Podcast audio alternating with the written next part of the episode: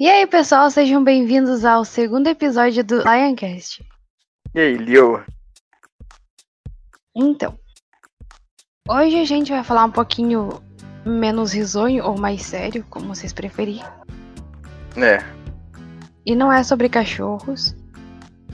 A gente vai falar sobre a importância do artista. de modo geral, né, na sociedade. E a gente vai trazer a, a questão da utilidade, né? da- Não só a importância, mas qual é o papel do artista, o que ele faz, o que ele deve fazer, o que ele não deve fazer. Isso sim, de acordo com a nossa opinião, claro. E não só da nossa opinião, mas de uma forma ética de cada profissional ligado à arte. Isso não se encaixa só no nosso, nosso campo de atuação, literalmente, né? No caso do teatro e a dublagem, que é a nossa área, mas para todo artista, né? De modo geral, como eu tinha dito ali mais cedo. Até porque se você pegar um dicionário e gentilmente folhear suas páginas ou sei lá, qualquer coisa, a arte não é só aquela coisa de ah, quadros ou coisas do gênero. Porque muitas vezes a gente fala de arte que as pessoas pensam, uh, quadro, tinta. Não, a arte, na verdade, ela engloba qualquer expressão cultural de um povo, né? É uma forma de transmitir essa cultura ou de transmitir alguma mensagem para um, um povo né, específico. Ou seja, se você está falando de cultura, você está falando de arte. Isso aí. Às vezes, as pessoas só notam a importância do artista, por assim dizer, como artista em momentos um tanto críticos. A gente vê, por exemplo, o povo que, que fazia arte como forma de protesto na época da ditadura militar. A Sim. gente vê agora artistas fazendo shows online, literalmente, para as pessoas. Para ajudar as pessoas a quererem ficar em casa, porque o artista que eles gostam estão tá ali ajudando a cuidar de alguma forma para as pessoas não ficarem loucas, né? Porque a gente está nesse momento de Covid-19 e as pessoas já não aguentam mais ficar em casa, tem gente que tá saindo assim mesmo. E muito artista tá ali fazendo seu papel, mesmo que à distância. E a gente pode resumir mais ou menos em algumas poucas categorias. Né? O artista está ali para fazer fazer alguma coisa no campo lúdico ou no campo didático. Não, não tô dizendo que o artista vai Ninguém dar vai aula. ensinar seus filhos a ler, não. Na verdade, eu- quando eu falo da questão didática, eu falo da transmissão de alguma mensagem que vai ser útil, né? Seja uma mensagem de conscientização, um posicionamento político, um posicionamento cultural, ela acaba assumindo uma posição didática se ela for empregada para instrução. Ali eu até estava pesquisando material extra para a gente se basear para falar, já que a gente está falando do artista em momento de crise, a gente tem vários exemplos legais de cantores se reunindo para fazerem shows beneficentes para ajudar é, alguns países, algum, em determinadas situações, como foi no caso Ou mesmo de... pra. Ou mesmo pra, desculpa. Ou mesmo produzindo singles mesmo pra vender. Pro dinheiro ser revertido pra causas essa- nobres, vamos dizer assim. Uhum. Assim como foi feito com o Fixio, né? Que a gente estava conversando um pouco antes de gravar. Que em 2011 teve aquele tsunami, aquele terremoto no Japão. E alguns artistas se reuniram para cantar Fixio do Coldplay. E eu gosto da música, só que eu gostei mais da versão. Eles eles colocaram uma coisa bem cultural mistura, do Japão é, ali. Ficou muito, ficou muito bonito. Da cultura mesmo, né? Ocidental com a cultura oriental, meio que pra simbolizar essa, essa junção união, de culturas, essa união de pessoas. É... E aí, quando você vai ouvindo o instrumental, tem bastante trechos que tem alguns instrumentos tradicionais do Japão. Tem uhum. artistas japoneses também. O que foi arrecadado com esse com esse single, por assim dizer, porque tá escrito single. Então vamos, vamos, dar, vamos chamar os boi pelo nome que, são, que foi dado a eles. Foi revertida para Cruz Vermelha do, do Japão. Do Japão. Por causa das vítimas do tsunami, do terremoto que teve em 2011. E, por sinal eu lembro. É. E de certa forma essa não foi foi uma categoria à parte, por assim dizer, né? Porque não foi nem uma função necessariamente lúdica e nem uma função necessariamente didática. Eles só juntaram ali numa num ato de, de solidariedade para poder atender aqueles que estavam necessitados, para fazerem uma contribuição de alguma forma. Algumas assim... vezes aconteceu. É, uma coisinha à parte também, já que a gente tá falando desse tipo de coisa. Eu, como foi falado no episódio passado, eu tenho um canal de cover no YouTube. E, poxa, como todo artista, a gente tenta dar o nosso melhor para contribuir com alguma coisa para as pessoas. E eu tinha postado uma musiquinha da Disney inocentemente. e chegou uma pessoa por mensagem e disse: Como você tem coragem de cantar na hora dessa? Mas é uma contribuição que ela podia dar. No... Acaba sendo agradável, mesmo que num momento de crise como esse, você possa pegar e ouvir um cover, ouvir uma música que você gosta. É, não quer dizer que a gente esteja numa situação séria que a gente tem que ficar numa situação de alarme o tempo todo. E o artista está ali para isso, de certa forma. E eu tenho certeza que eu não sou a primeira e nem você é a última a receber mensagens desse gênero. Na verdade, assim, desde muito tempo, o artista, de modo geral, também, ele, infelizmente, ele é um tanto marginalizado em relação às outras, às outras profissões, né? Porque ah, a pessoa não tem mais nada para fazer da vida, então é artista. E não é bem assim. Não. Né? Não é bem assim. Porque desde a Grécia, desde a Grécia Antiga, é, com a introdução do, do teatro, teatro, a partir de uma época na Grécia, ele começou a ser instrumento didático mesmo para poder é, passar a instrução para o povo. Antes mesmo você tinha os escritores, os poetas. E, e teve um tempo que, que, que o teatro ali para eles era como forma de comunicação. Tipo, olha, eu fiz isso no dia, só que eles faziam ah, representando o que eles tinham feito para que todo mundo pudesse entender. E não só é, a questão das artes dramáticas, né? Você vê muito escritor tentando passar mensagens positivas nos seus livros com os personagens. Só que algumas estão muito óbvias, outras nem tanto. Tem que dar uma uma decodificada. Então as mensagens estão meio que implícitas ali no texto.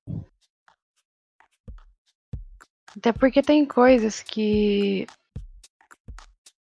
Eu acho legal essa coisa de reler. Porque tem coisas que às vezes está escrito ali e você não nota. Você vai ler de novo e tá ali.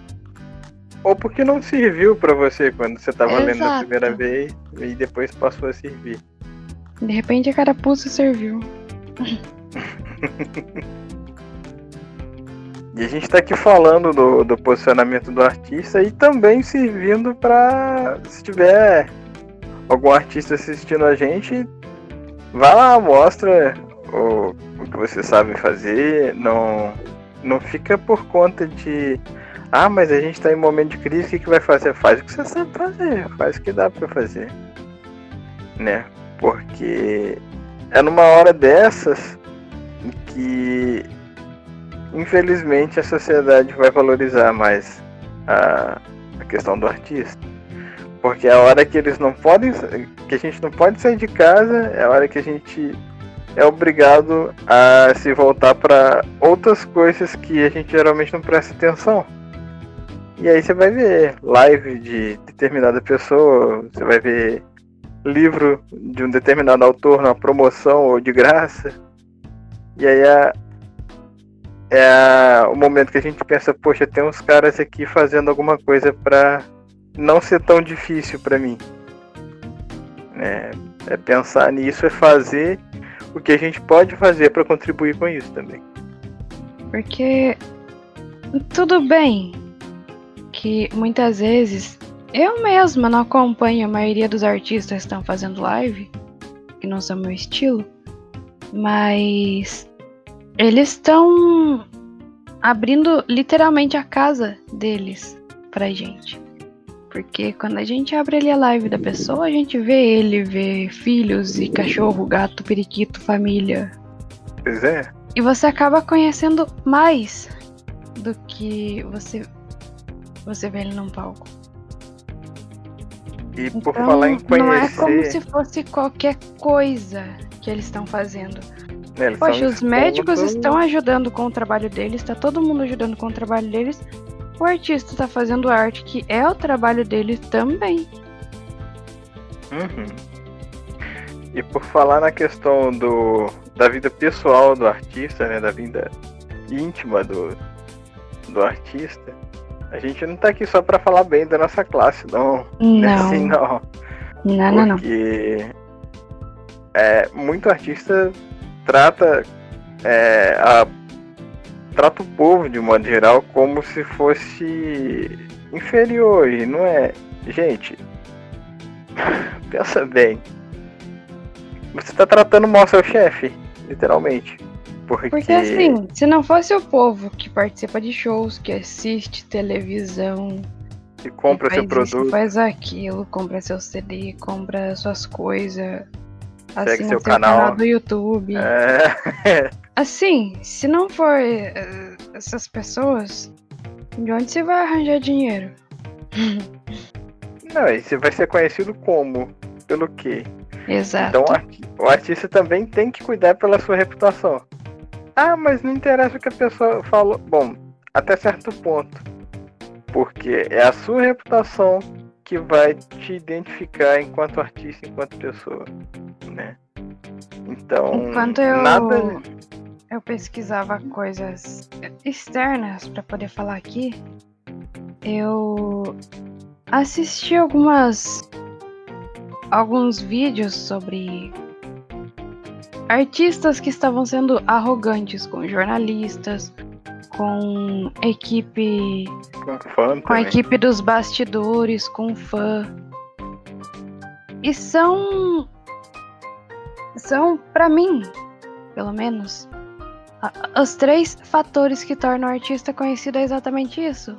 Queira ou não queira a imprensa, os maquiadores, figurinistas. É, a equipe de produção, né, de geral. E assim, se a pessoa for arrogante com essas pessoas, a fama que ela vai ter é de arrogante. E ninguém chega perto de pessoas arrogantes. Teve um moço aí. Eu não. Eu esqueci o nome dele, se eu soubesse eu não citaria. Mas de tanto ele ser arrogante com os jornalistas, os jornalistas resolveram não falar mais com ele nas festas e tudo mais. E aí eles deixaram de fotografar ele, deixaram de fazer entrevista com ele. Hoje, o cara ah, É, sumiu. perdeu a visibilidade, sumiu, no esquecimento. E aí, assim, nada justifica você tratar uma pessoa mal. Ah, eu não gosto de me socializar. Ah, tá, então por que você foi numa festa da imprensa? E mesmo que você não goste de socializar, ser educado não é se socializar. É, cortesia é o mínimo que a gente pode é- oferecer. É o mínimo. A partir do momento que você resolve se tornar um artista, seja de forma consciente ou não, porque tem gente que fica famoso por acaso, né? Tipo, sem querer. Mas a partir do momento que você se tornou famoso, você é um influenciador do seu povo, do seu público, né? Do seu povo tá meio forte. Mas do seu público. é, é muito peso? É. É muito peso. Mas é cuidar com o que você faz, onde você faz. Porque as pessoas. Faz? É. Porque as pessoas estão te olhando, as pessoas estão te olhando, e você não tem controle se são é, crianças, adultos, é, idosos, enfim, você não tem, você não tem controle de quem está consumindo o seu material, ainda que você coloque uma faixa etária. Então, cuidado com o que você está fazendo, cuidado com a mensagem que você quer passar, porque a partir do momento que você, você se torna um artista, você já está carregando uma mensagem para o seu público. E assim, as pessoas que fazem algum tipo de arte e não são consideradas famosas, Olha só, eu sou cantora amadora. É, mas não é por isso que eu não sou artista. Que se eu tô transmitindo a arte que eu sei fazer, eu já sou artista. Então, assim, mesmo que seja três ou quatro pessoas, você influencia.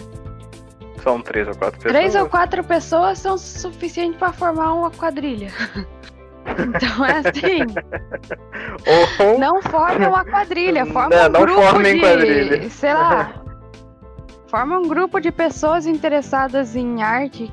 Quem sabe eles possam levar mais arte para mais pessoas. É.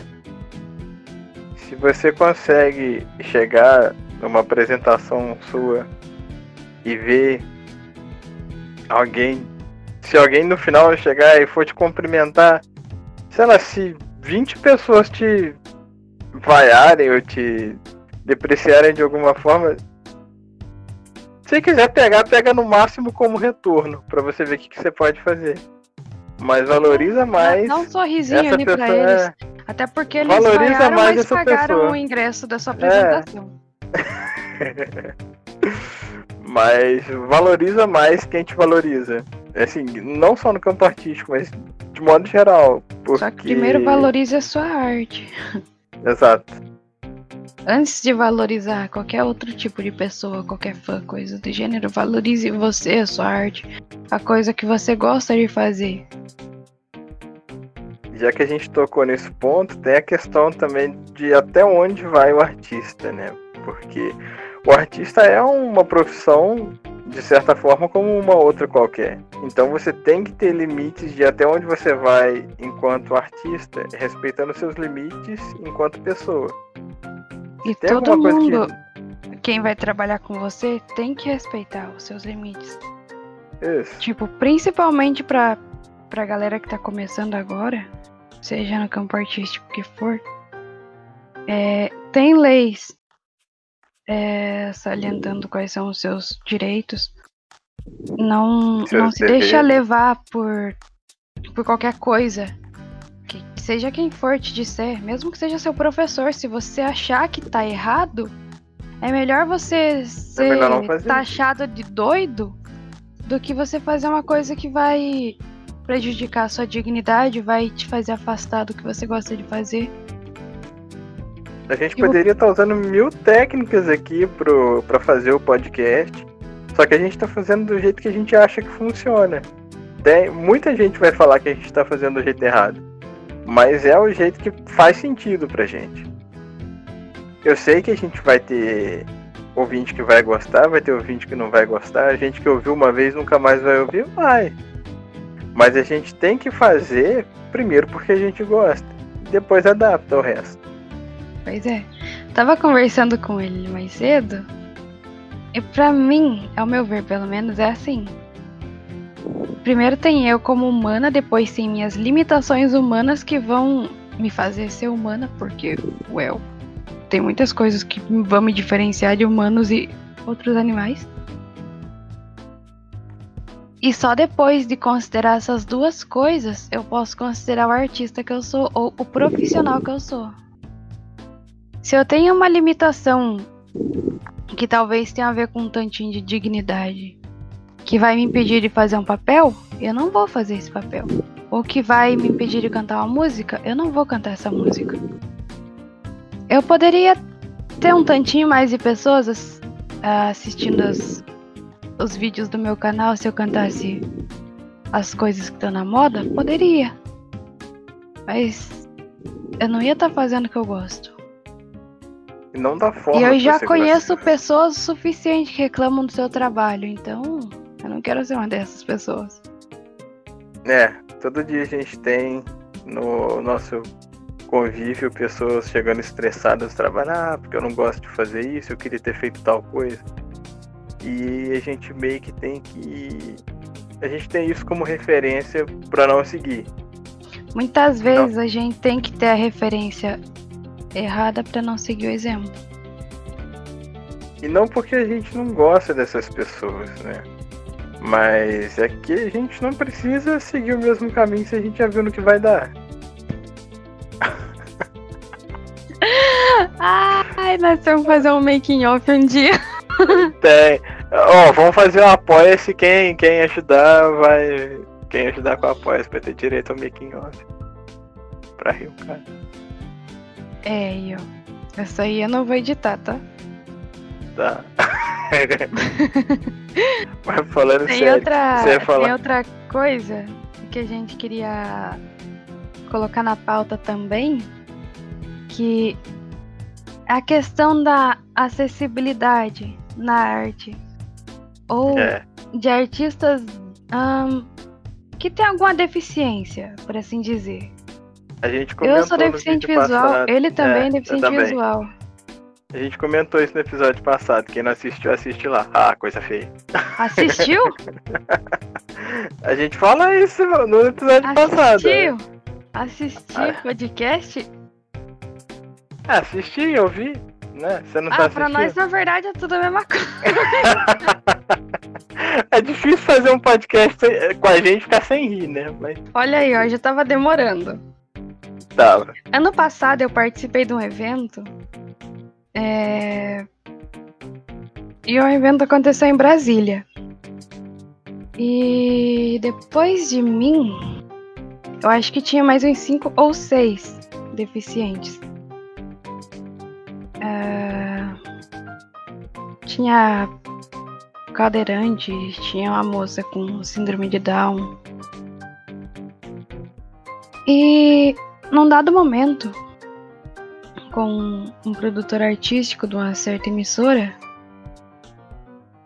é, a mocinha levantou a mão, a mocinha que tinha síndrome de Down, levantou a mão e questionou se ela podia fazer, se ela podia fazer novela também, sendo deficiente. Ele ficou um pouquinho sem saber o que dizer.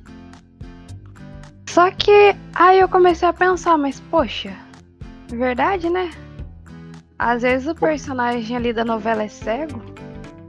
É, por que não eu já vi pegar muita um ator representação de cego mal feita. Sim. Tinha a novela aí que tinha um menino cego. Aí o menino era gay, ele era. Nossa, era muito legal. Só que. Ele era chato. Bem, ele não é o que a gente conhece que cegos são. Sim, eu conheço cegos, eu sou cego, convivo com cegos, eu namoro um cego. E eu posso dizer com toda a propriedade que aquele cego estava mal feito. Assim como Inclusive, quase todos os que eu conheço da televisão. Isso foi uma novidade quando eu cheguei para fazer o curso de teatro, porque não rolou uma adaptação como a maioria das pessoas querem fazer foi uma adaptação mútua, na verdade. É, porque o meu diretor entendeu que não só eu vou ter dificuldade para fazer personagens, personagens que enxergam, como pessoas que enxergam também não vão conseguir fazer personagens cegos. Então foi meio que um, um intercâmbio para aperfeiçoar esses, esses dois lados. Eu é, só fiz um personagem cego é, nas três ou quatro peças que eu fiz até hoje, que foi na, na do final do ano passado, e no resto todo é, eu fui orientado a nos momentos eu fui alterando o meu roteiro para colocar os momentos onde eu deveria gesticular em que direção, que gesto que eu tinha que fazer. Então, é possível? É possível. Só que ainda tem-se muito essa questão de que, ah, eu vou contratar a pessoa que eu sei que faz e que eu sei que enxerga, ainda que seja para fazer um papel de um cego. Quer dizer, não faz sentido. É que eu tinha aproveitado a, o gancho que ela deu da questão da, da menina com síndrome de Down, acabei cortando ela, desculpa. Pode continuar. E depois que a moça